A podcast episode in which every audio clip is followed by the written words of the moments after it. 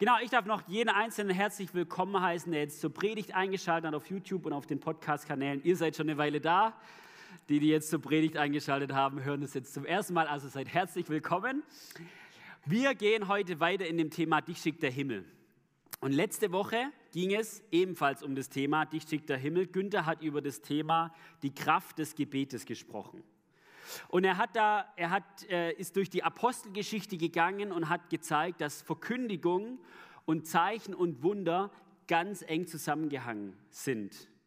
Also Verkündigung, Evangelium, Verkündigung und dann Zeichen und Wunder auf der anderen Seite.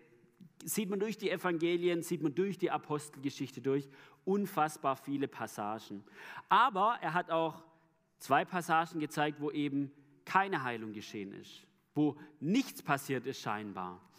Und er hat uns da in eine Spannung hineingeführt. Also in eine Spannung von Vertrauen auf Gott und vertrauensvolles Beten, aber auch in ein Verständnis von nicht oben raufdrücken und unten kommt was raus, sondern in ein Beziehungsdenken, in ein Beziehungsdenken hinein. Und da hat er diesen Satz geprägt, der lautet wie folgt.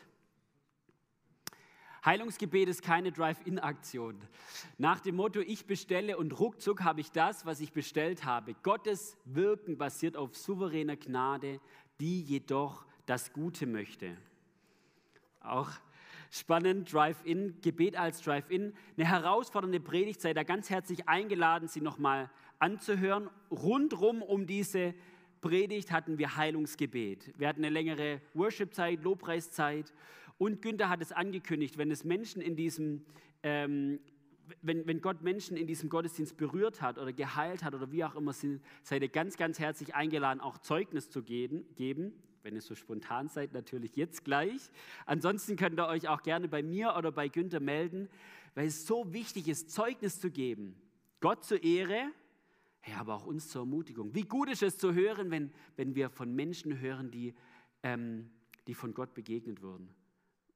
Haben wir da jemand hier? Ansonsten gehe ich, gehe ich gleich weiter. Genau, kommt da gerne auf mich oder auf, auf Günther zu. Heute gehen wir weiter in dem Thema der Himmel und ich habe das Thema genannt Liebe überwindet Gräben. Liebe überwindet Gräben. Wie bin ich auf dieses Thema gekommen? Was mich wahnsinnig an Jesus begeistert, wenn wir durch die Evangelien wenn wir durch die Evangelien gehen und lesen, und jetzt haltet euch fest, das ist was unfassbar Neues, Jesus liebt oder liebte und liebt Menschen. Das ist neu, gell? Unfassbar neue Botschaft. Jesus liebt Menschen. Und da war es egal, aus welchem Hintergrund sie kamen, welche Biografie sie hatten, ob sie angesehen waren, ob sie nicht angesehen waren, ob sie Juden waren, ob sie nicht Juden waren. Jesus liebt und liebte Menschen, war mit ihnen im Gespräch, ist auf sie zugegangen.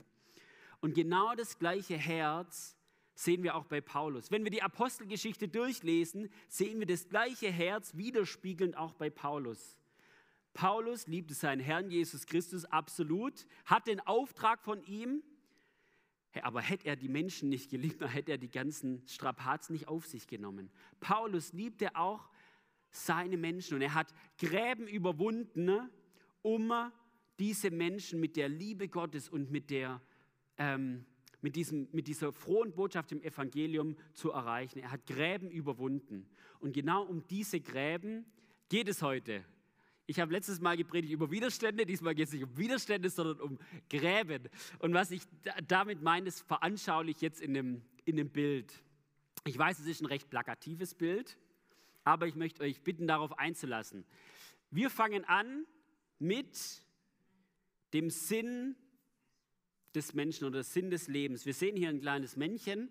Das habe ich übrigens alles selbst gemalt. Also, Nein, darauf wollte ich jetzt gar nicht. ähm, da habe ich ein bisschen verkünstelt. da, die, die, der saß ich abends da und hat vor mich hingemalt. Egal, auf jeden Fall. Wir sehen hier ein Männchen und das da soll quasi die Berufung oder die, die Herrlichkeit Gottes darstellen. Also jeder Mensch ist dazu berufen, mit diesem genialen, unfassbaren Gott in Beziehung zu leben. Wir lesen hier die Epheserstelle, da heißt, von allem Anfang an hat er uns dazu bestimmt, seine Söhne und Töchter zu werden. Das war sein Plan, so hatte er es beschlossen. Also die Berufung des Menschen ist, mit diesem Gott unterwegs zu sein. Deswegen hat Gott uns geschaffen und es ist auch zutiefst die Sehnsucht Gottes. Dann haben wir hier diesen Graben. Wir lesen davon in der Bibel, da lesen wir davon, dass der Mensch sein eigenes Ding gemacht hat. Zielverfehlung. Er ist an dem Ziel des Lebens, mit Gott unterwegs zu sein, vorbeigegangen und hat sein eigenes Ding gemacht. Sünde, den Mist, den wir auf uns genommen haben und so weiter. In Römer, mein Paulus beschreibt es auch immer krass. Er sagt, sind wir als Juden den anderen Menschen gegenüber im Vorteil oder sind wir es nicht? Wir sind es ganz und gar nicht. Ich habe ja jetzt den Beweis erbracht, dass alle schuldig sind, die Juden ebenso wie die anderen Menschen, und dass alle unter der Herrschaft der Sünde stehen, genau wie es in der Schrift heißt, keiner ist gerecht, auch nicht einer. Was ist die Symbolik? Das Männchen sollte eigentlich in dieser Herrlichkeit Gottes leben, in dieser Gegenwart. Aber da ist ein Graben dazwischen, da ist etwas dazwischen. Zielverfehlung. Und jetzt kommt die Gnade und die Liebe Jesu ins Spiel. Vermutlich kennt auch der ein oder andere dieses Bild, ich finde es dennoch klasse. Diese unfassbare Liebe und Gnade Jesu. Diese unfassbare Liebe und Gnade Gottes, der diesen, diesen Graben überwindet oder diesen Graben zuschüttet. Wir lesen in 1. Johannes 4, 8 bis 10, da heißt es, denn Gott ist Liebe. Und Gottes Liebe zu, Liebe zu uns ist daran sichtbar geworden, dass Gott seinen einzigen Sohn in die Welt gesandt hat, Weihnachten, um uns durch ihn das Leben zu geben. Das ist das Fundament der Liebe. Nicht, dass wir Gott geliebt haben, sondern dass er uns geliebt hat und seinen Sohn als Sühneopfer für unsere Sünden zu uns gesandt hat. Evangelium in Kurzform. Berufung, Trennung, Gottes unfassbare Liebe, Gottes unfassbare Gnade, Gottes unfassbares Angebot an uns Menschen, zu sagen, ich nehme den Mist auf mich. Ich nehme deinen Mist, deine Verfehlungen auf mich, weil ich dich lieb von Herzen. Hey, das Angebot steht. Also dieses Kreuz im Graben. Das war jetzt das Evangelium in Kurzform. Das ist natürlich der ultimative Graben und auch die ultimative Lösung für das, für das Problem. Gottes unfassbare Liebe. Heute geht es aber nicht um diesen Graben, sondern um einen anderen, etwas oder viel kleineren Graben, aber dennoch einen Graben. Und zwar kann es nicht sein, dass wir Menschen oder Menschen in unserer Umgebung manchmal gar nicht die Möglichkeit haben, direkt an dieses Kreuz zu kommen, sondern dass es einen Graben im Vorhinein schon gibt. Ich habe es mal so dargestellt. Ich hoffe, ihr könnt es erkennen, es ist ein bisschen dunkel geworden. Also, dass es Gräben gibt, die Menschen davon abhalten, überhaupt erst zu dieser Entscheidung zu kommen, an Jesus zu glauben oder nicht. Ich glaube ja. Und da durch die Apostelgeschichte durch hat Paulus in seinem brennenden Herz viele dieser Gräben überwunden, hat viele dieser Gräben zugeschüttet und einige dieser Gräben, die Menschen davon abhalten, zum Kreuz zu kommen, schauen wir uns heute an. Und der erste Graben, der lautet theologische Gräben oder theologischer Graben, könnt ihr nennen, wie ihr wollt. Wir lesen davon, dass Paulus und Barnabas auf der ersten Missionsreise waren. Sie sind da durchgezogen, da haben wir, haben wir auch schon eine Predigt äh, darüber gehabt. Und sie kommen zurück und erzählen in Antiochia, wie Gott den Heiden und Gott ihnen begegnet, was er getan hat. Begeisterung, Begeisterung. Und in dieser Gemeinde, war eine hellenistische, griechische Gemeinde, viele Heiden, Heiden waren dort zum Glauben gekommen, kommen Menschen aus Judäa, ist das Gebiet von Jerusalem, kommen nach Antiochia herab. Und wir lesen, und einige kamen von Judäa herab und lehrten die Brüder, wenn ihr nicht beschnitten worden seid nach der Weise Moses, so könnt ihr nicht gerettet werden. Also es waren vermutlich äh, Pharisäer, die zum Glauben an Christus gekommen sind und sie kommen nach Antiochia herab, Judäa hügelig, Antiochia liegt am Meer, sie kommen nach Antiochia herab und sie lehren sie. Wenn das Wort Lehren in der Apostelgeschichte steht oder auch in der, in der Bibel, das wird schon bei, äh, in den Evangelien stark ähm, gefunden, da heißt es nicht, sie vertraten eine Meinung, sondern sie predigten, lehrten aus der Schrift. Also nicht, eigentlich solltet ihr, wir glauben, dass es richtig wäre, das, sondern aus der Schrift dargelegt, dass sie tun sollten. Und da war richtig Stimmung. Also wir, wir lesen davon, dass sie sagen, Jesus, das Kreuz, was, was Jesus für euch am Kreuz getan hat, ist nicht ausreichend. Ihr solltet beschnitten werden, ihr solltet Teil des Bundesvolkes werden, ihr solltet Juden werden oder ja, um dann das Kreuz annehmen zu können. Und wir sehen hier, das ist einer solcher Gräben, die ich gemeint habe. Eigentlich steht ihr nicht hier und habt die Möglichkeit, dieses Werk Jesu anzunehmen, sondern ihr müsst erst einen Graben überwinden, um überhaupt dorthin zu kommen. Und das ist die Beschneidung. Ihr sollt Juden werden. Und wir lesen davon, ähm, das finde ich klasse, wie das die, die Bibel ausdrückt, Paulus und Barnabas streiten mit, die, mit, mit ihnen und er sagt, es kommt zu einem Zwiespalt und zu einem nicht geringen Wortwechsel.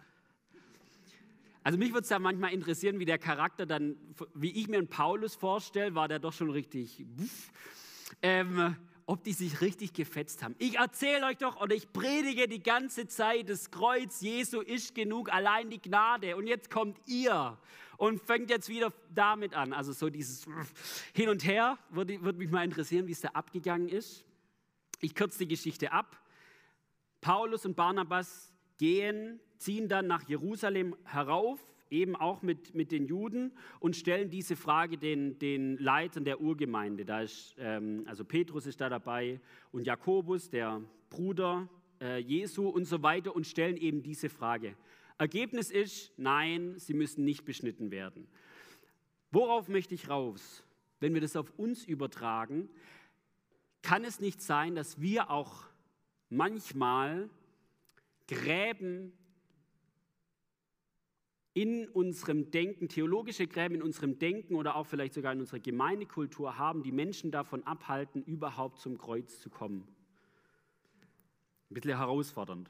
Vieles ist wahrscheinlich unterbewusst. Zum Beispiel die Verwechslung von Urs Ursache und Wirkung. Verwechslung von Ursache und Wirkung. Beispielsweise, also so wie du dein Leben lebst, eigentlich solltest du noch die Sachen, den Schrott aus deinem Leben bringen und da dein Leben gebacken kriegen. Und das sollte eigentlich funktionieren. Und dann kannst du zum Kreuz kommen. Dann kann, dann kann ich dich bei uns in die Gemeinde einladen. Verwechslung von Ursache und Wirkung. Wie lesen wir es eigentlich bei Jesus? Die Menschen sind zu Jesus gekommen mit, mit all ihrem Schrott und all ihren Vergehen und all dem, all der Verwirrung in ihrem Leben und sind durch ihn, durch ihr, ihre Beziehung mit ihm, durch ihr Leben mit ihm verändert worden. Verwechslung von Ursache und Wirkung. Eigentlich musst du erst geleistet haben, in Vorleistung gegangen sein, einigermaßen dein Leben im Griff haben, um zu Jesus zu kommen. Und es ist eine Lüge. Es fängt immer mit Jesus an. Natürlich, wenn Jesus in unserem Leben ist und wir ihm nachfolgen, dann sortiert er unser Leben und er leitet und lenkt uns und, und ver verwandelt unser Denken. Aber der erste Schritt, hey, beginnt beim Kreuz. Das Kreuz ist der Nullpunkt. Nicht die Leistung oder was wir davor haben oder was auch immer. Das Kreuz ist der, Ur, ähm, ist der, ist der Nullpunkt. Zweites Beispiel. Ich weiß, wir sind Baptisten. Ein theologisches zu Hochhängen der Taufe. Darf man das sagen? Als Baptisten? Ja, ich glaube, die Taufe ist wichtig. Sie ist ein unfassbar geniales Symbol, Zeichenha äh, Zeichenhandlung, ein Zeichen in die sichtbare und unsichtbare Welt und so weiter. Aber die Taufe als heilsentscheidend darzustellen, ist einfach nicht richtig. Ja, sie ist wichtig. Ja, es ist ein Schritt der Nachfolge. Ja, ich bin auch immer noch Baptistenpastor. Aber die Taufe darf kein Graben vor dem Kreuz sein. Oder darf nicht, oder möglicherweise können wir das Kreuz auch hier hinmalen und dann die Taufe hier hin. Nein, passt nicht. Dann lesen wir in der Geschichte, neben dem, dass die Pharisäer zu, zu, zu der, in der Gemeinde sagen, ihr sollt euch beschneiden, lesen wir auch noch ein weiteres, was sie fordern. Sie sagen, doch einige die zu der Partei der Pharisäer gehörten, also vier Verse danach ist noch die gleiche Geschichte, und zum Glauben an Jesus gekommen waren, standen auf und zu erklären, man muss die Nichtjuden beschneiden, das hat man gerade, und dazu auffordern, das Gesetz des Mose zu befolgen. Habe ich wieder dargestellt. Möglicherweise ist die Beschneidung geschafft und jetzt ist zu dem Kreuz noch die Gesetzlichkeit oder das Gesetz des Mose dazugekommen. Wieder auf uns übertragen. Ich habe es gerade schon gesagt. Oder ich, ich, ich sage so, wenn wir ins Neue Testament hineinschauen, dann ist Gott im Alten wie im Neuen Testament derselbe. Es ist ein Gott, der die, der die Sünde, die seine Menschen und die Schöpfung zerstören, hasst. Steht diametral gegen ihn. Also er ist ja dieser gute, der heilige Gott und alles steht ihm absolut entgegen. Und wir sehen auch im Neuen Testament noch Dinge, diese Lasterkataloge, die finden wir manchmal, wo, wo Gott ausdrücklich schreibt, tut diese Dinge nicht, legt sie ab, macht es nicht, es ist nicht zum Guten. Finden wir alles auch im Neuen Testament, absolut. Und wo wir eigentlich davon von lesen, wenn wir Jesus nachfolgen, dass unser, unser Denken verwandelt wird, dass wir ähm, dass, dass unser Leben auch in, in, in gelenkte Bahn hineinkommt. In der Kirche heißt es Heiligung. Ja, also ein, ein, ähm, dass wir auf einem Prozess sind, wo wir Gott, von Gott geformt werden. Wichtig ist, wir sind durch das Kreuz bereits geheiligt. Das schreibt ja Paulus auch in vielen, vielen Briefen, ihr Heiligen. Wir sind durch das Kreuz bereits geheiligt. Und zugleich sind wir auf dem Prozess der Heiligung, also wo wir Jesus nachfolgen und er uns verwandelt. Wichtig, das Kreuz ist entscheidend und nicht die Heiligung. Wo wir oder wo, wo manchmal in diesem Druck oder, oder von außen Menschen Druck auflegen, wenn du nicht ein gewisses Maß an Heiligung erreicht hast, dann oder wie auch immer. Das ist genau dieses Denken. Das Kreuz ist absolut genug. Ich bin davon ähm, überzeugt, dass Jesus mit uns den Weg geht, aber unser, unsere Leistung, unsere Heiligung und all das drumherum ist nicht entscheidend. Ist nicht entscheidend, sondern allein das Kreuz ist entscheidend. Können wir nach, ähm, genau, gerade nach, nach Luther Allein, allein Jesus, allein der Glaube, allein, ähm, allein sola fide, allein, allein äh, sola Christus und Gnade. Mann, hier Latein. Was will ich damit sagen? Werksgerechtigkeit, Leistungsdenken. Hey, hat da keinen Platz? Hat da keinen Platz? Es beginnt am Kreuz und dann ist es ein Nachfolgen mit Jesus unterwegs sein. Okay, wir gehen weiter. Liebe überwindet Gräben, der Kilometergraben habe ich ihn genannt. Man geht davon aus, 31, 32 nach Christus ist Jesus diesem Paulus begegnet. 67 nach Christus ist Paulus in Rom gestorben als Märtyrer nach Rechnungen, wie die Menschen das rechnen, wahrscheinlich nach den Missionsreisen hin und her, wird gerechnet, dass er etwa 25.000 Kilometer unterwegs war. 14 Kilometer davon zu Fuß oder äh, über, über Land. Das wäre eine Reisezeit zu Fuß von 660 Tagen. Also kein ICE, kein VW und auch kein Reisebus, sondern zu Fuß. Was war sein Antrieb? Nochmal von vorhin, hey, natürlich dieser Auftrag Jesu, das Evangelium zu verkünden, aber auch die Liebe zu seinen Menschen. Der hat sich seine Füße wund gelaufen. Von Stadt zu Stadt, hört diese gute Botschaft, der Messias ist da, kehrt um. Immer und immer und immer wieder. Gründung der Gemeinden, dass diese Botschaft noch weiter rausgeht und weitergelaufen und Gründung einer Gemeinde und dass es weiter rausgeht und dann gesteinigt werden und wieder aufstehen und Gründung einer Gemeinde, dass es weitergeht. Das war sein Auftrag. Der war unterwegs, der Mann. Jetzt auf uns übertragen. Ich habe ihn den Kilometergraben bzw. Desinteresse und Bequemlichkeit bei uns genannt. Mich begeistert, wir haben gerade die Bettina hier oben gehabt, mich begeistert wenn Menschen einen Ruf haben, tatsächlich Kilometer zu überwinden, in die Ferne zu gehen. Bettina, ein Ruf, wo, wo Menschen sich aussenden lassen, ihre Heimat verlassen und um, um Menschen zu dienen, das Evangelium zu verkünden. Wir haben da noch mehr in der Gemeinde, Familie Groß, Familie Bühler, Arthur, ähm, Familie oder, oder ähm, Person Krauli, die Mimi. Also wir haben da Menschen, das ist wichtig. Und zugleich heißt es aber nicht für jeden Einzelnen von uns in der Ortsgemeinde, wir gehen jetzt nach irgendwo hin, sondern jeder Einzelne von uns ist auch in der, in der Gegenwart, also hier bei uns vor Ort berufen. Was hat also Kilometergramm für uns zu bedeuten? Für mich ist Desinteresse und Bequemlichkeit kann ein Graben sein. Wenn wir Menschen in unserer Umgebung haben, egal ob es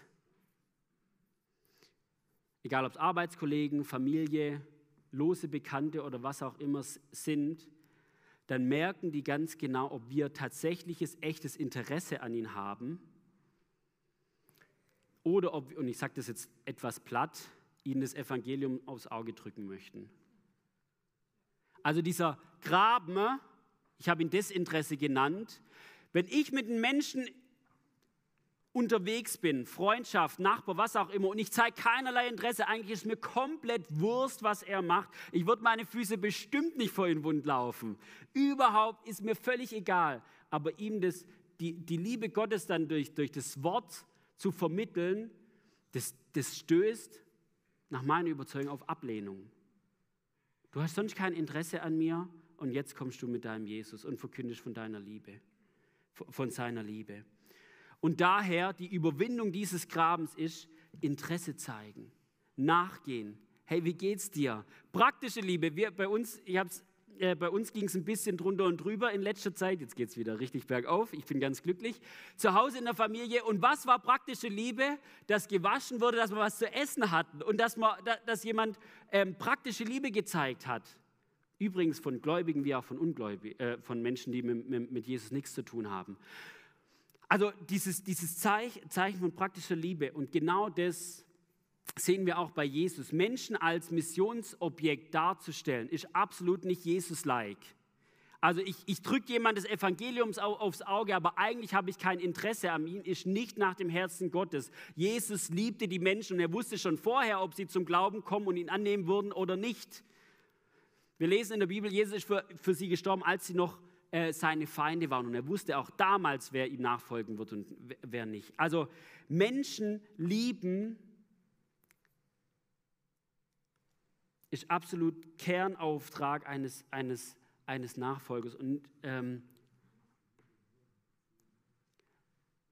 und dieses Desinteresse, diese Bequemlichkeit steht dem gegenüber. Wo sehen wir das noch biblisch? Geschichte der barmherzige Samariter, Paradebeispiel. Oder äh, im Jakobusbrief, der, der ist da ziemlich laut, Jakobus, und ringt darum, dass, dass Nachfolge nicht nur Wort sein darf, sondern es muss sich auch niederschlagen im Leben. Praktische Liebe, Interesse zeigen. Wenn man nicht mehr kann, einfach anrufen, hey, wie geht's dir? Und das ist ein Ding tatsächlich, das merke ich bei mir, wo ich mich so oft um mich selbst drehe, dass ich gar keine Sicht habe auf andere. Ich weiß, es gibt Lebensphasen, da hat man mehr Sicht, da hat man weniger Sicht. Aber dennoch, so die, die, der erste Impuls, habe ich überhaupt Sicht für Menschen in meinem Umfeld oder drehe ich mich nur um mich selber? Also, Liebe überwindet Gräben der Kilometergraben beziehungsweise Desinteresse und Bequemlichkeit. Ich habe den nächsten Graben mitgebracht. Liebe überwindet Gräben und zwar Sprache. Interessant ist, wenn man die Apostelgeschichte durchliest, das ist ja eigentlich eine Erzählung quasi von Dingen, die geschehen sind, das ist ja kein Lehrbrief. Und dennoch finden wir immer wieder Passagen der Predigt durch die ganze Apostelgeschichte durch, von verschiedenen Personen. Ähm, und es ist interessant, je nachdem, wer der Zuhörer war, hat sich die, also die Botschaft hat sich nicht geändert, aber die Art und Weise, wie die Botschaft verkündet wurde, hat sich sehr wohl geändert. Ich gehe mal mit euch im Schnellflug da durch. Apostelgeschichte 2, Pfingstpredigt. Sendung des Heiligen Geistes, Reden in Zungen und so weiter. Und da stehen die, stehen die Juden da und, und lachen sie eigentlich aus, ah, die sind ja betrunken und hin und her. Und wie predigt Petrus? Er zitiert Joel, er zitiert Psalme Davids, predigt in dem Wissen, dass die Menschen, die ihm zuhören, die alten Schriften kannten. Sonst hätten die ganzen, die ganzen Zitate überhaupt gar nichts gebracht. Das zweite, Apostelgeschichte 3, predigt in der Säulenhalle, wieder Petrus. Wenn man das liest, dann ist es echt heftig, weil er sagt, ihr habt ihn doch überliefert. In der gesamten Predigt zieht er immer wieder Dinge heraus, die nur Menschen wissen konnten, die die ganze Geschichte um Jesus herum mitbekommen haben, die dort waren, die Teil davon waren. Predigt in dem Wissen, die Menschen, die da sind, die kannten den Jesus ganz mit Sicherheit und die wussten auch, was mit ihm passiert ist. Also Predigt mit Menschen, die ganz genau wissen, wussten, was abging. Apostelgeschichte 7 ist Stephanus und, und Paulus. Wenn man diese Predigt, das sind auch so Predigtblöcke. Sowohl Stephanus als auch Paulus predig, äh, reden mit Juden. Und wo fangen sie an? Bei Abraham. Also der, der Stephanus fängt bei Abraham an und Paulus bei der Erwählung Israels. Und dann geht es über die, die äh, Auszug aus Ägypten und so weiter. Wann macht es nur Sinn? Hey, wenn die Menschen Juden waren, wenn sie, wenn sie, das war ihre eigene Geschichte. Er hat aus, ihrem, aus, ihrer, aus ihrer Geschichte heraus Jesus dargelegt. Nächstes, Apostelgeschichte 17, Rede auf dem Areopag. Wie fängt er da an? Er ist durch die Stadt gelaufen und hat die vielen Altäre gesehen und hat einen gesehen von einem unbekannten Gott. Und genau diesen unbekannten Gott, den bringe ich euch.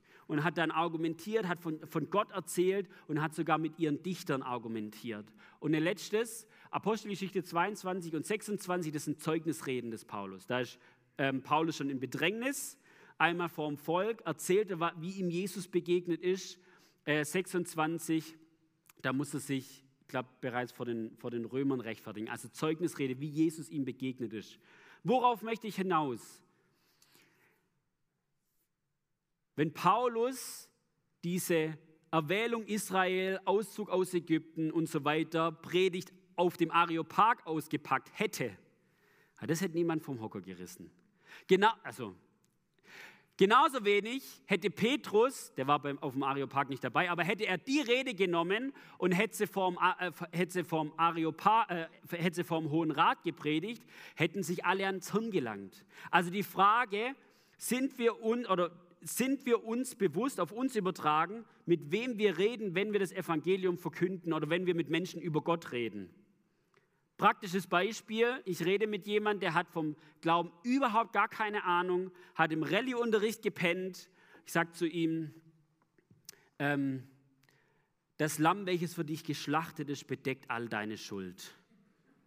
Faktisch richtig. Ja?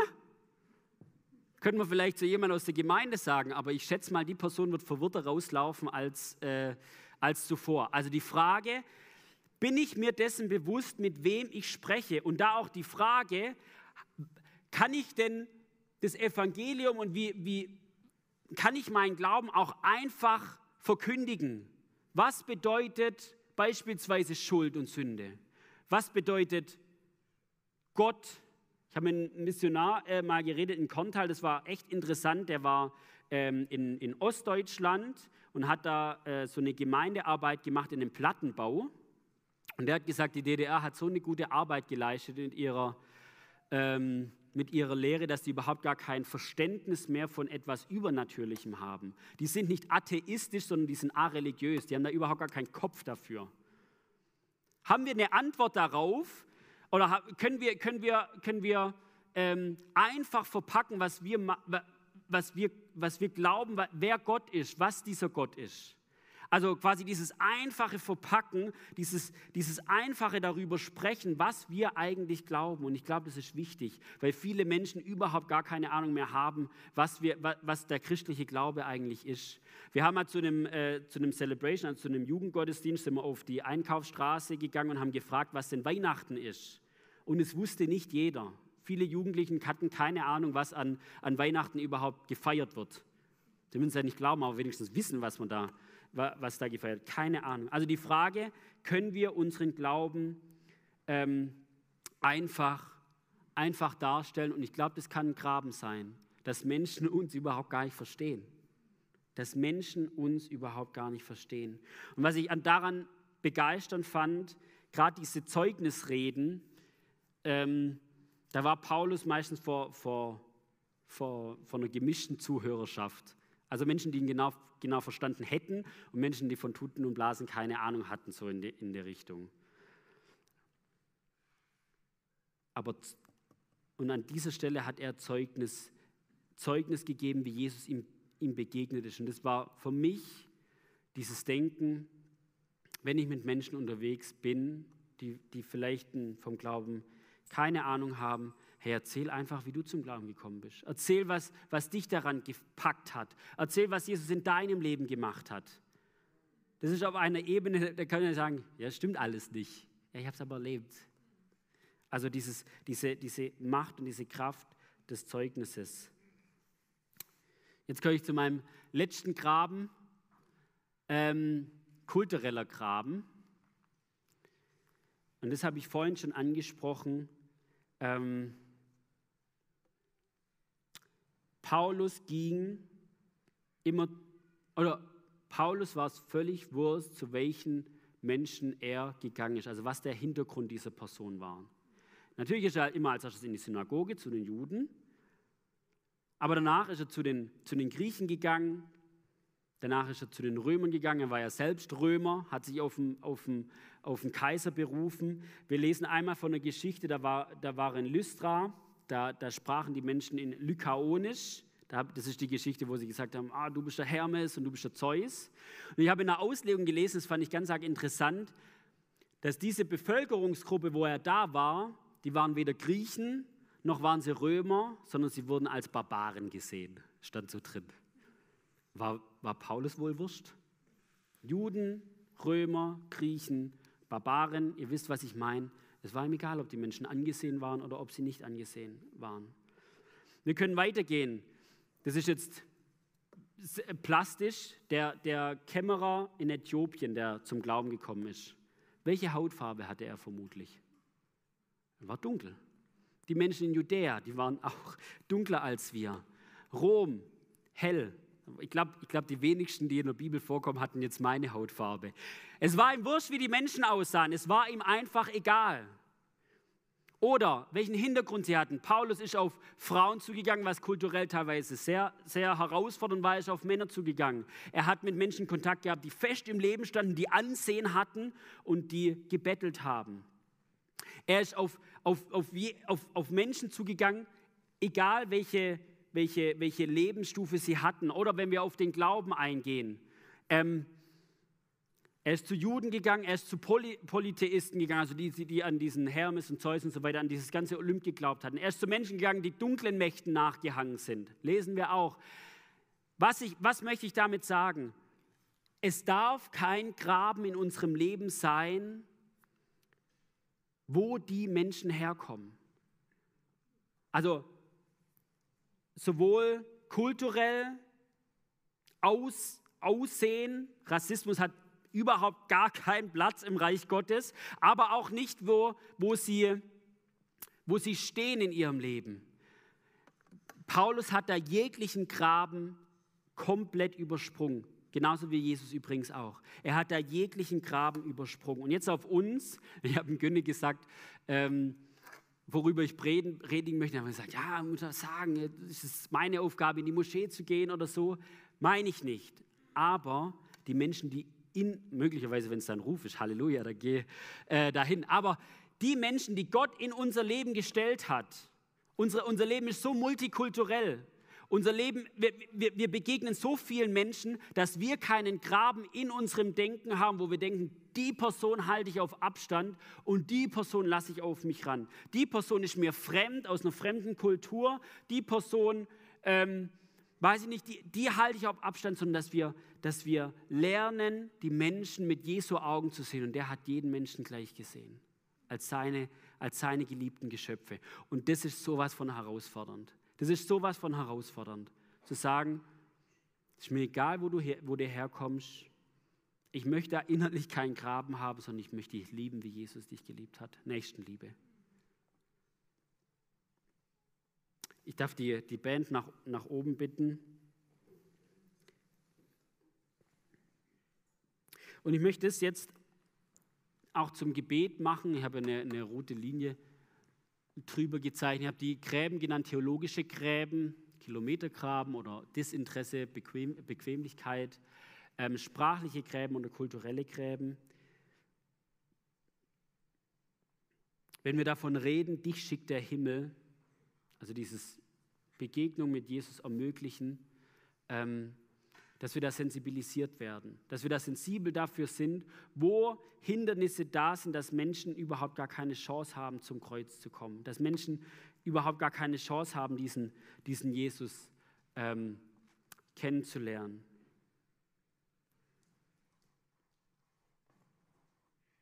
Und gerade bei dem letzten Punkt, da möchte ich besonders für beten, weil das auch gesellschaftlich herausfordernd ist wo wir gesellschaftlich oder, oder durch unsere Erfahrungen oder durch, durch was auch immer Menschen in Schubladen reingeschoben haben.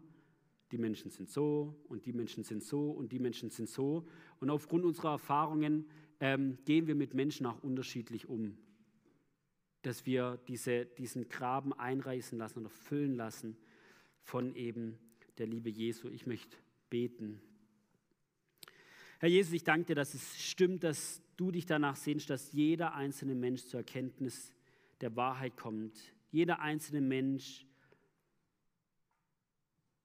eine Begegnung mit dir hat, Herr. Du hast jeden einzelnen Menschen geschaffen und du liebst jeden Einzelnen. Und ich danke dir, Jesus, dass du am Kreuz es vollbracht hast, dass wir frei zu dir kommen dürfen, dass der Vorhang zerrissen ist, dass wir bei dir sein dürfen als deine Söhne und als deine Töchter, dass wir unfassbar, unglaublich geliebt und angenommen sind. Es steht. Und ich danke dir, dass du auch diese Sehnsucht hast nach jedem Einzelnen, egal ob in Kirchheim, in Weilheim oder auch irgendwo im Nahen Osten oder sonst wo lebt.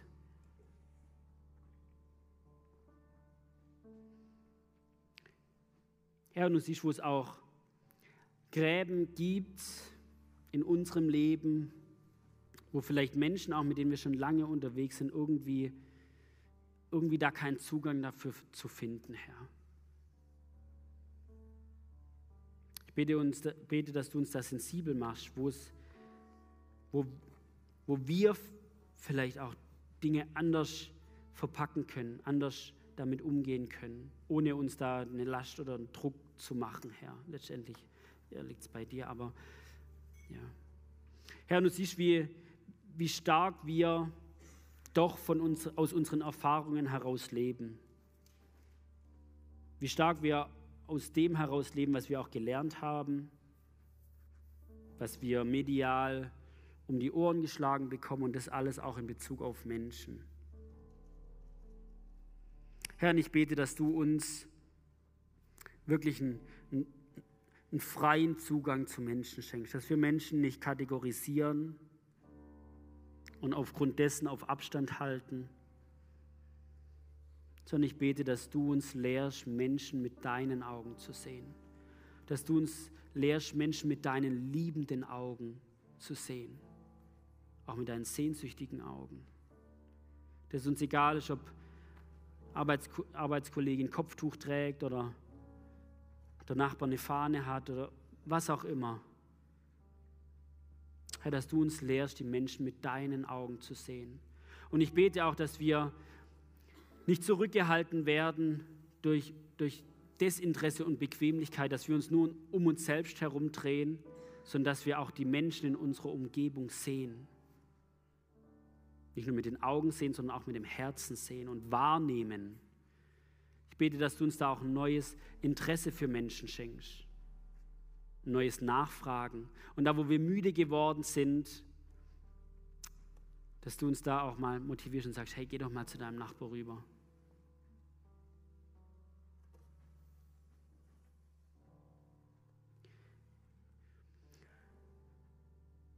Und ich bete auch da für uns, wo Gesetzlichkeit Einzug gehalten hat in unser Leben. Wo wir Heiligung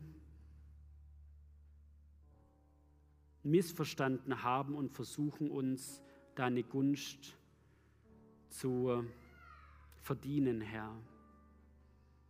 Wo wir vielleicht tatsächlich ähm, auch diesen falschen theologischen Graben gelehrt bekommen haben oder, oder in diesem Leben.